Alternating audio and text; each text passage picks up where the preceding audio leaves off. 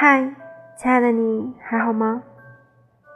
刚刚我在打游戏的时候，突然遇见了一个闪家妹子。我们两个人聊很多很多的事情，聊很多很多的历程，却唯独不敢聊我们彼此心中都心知肚明的一件事情。我们怕，怕触到让我们心痛的地方，怕我们难受，怕我们一秒就泪流满面。那在今天晚上睡觉之前，想分享这样一个小故事：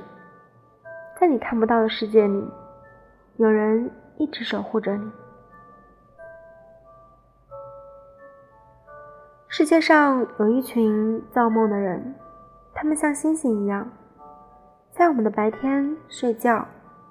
在我们的晚上吃掉彩虹，吃掉星星，吃掉月亮，吃掉露水，吃掉金龟子的壳，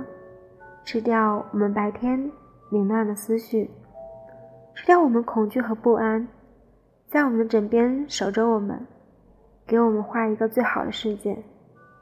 在你看不到的世界里，有一群人一直守护着你。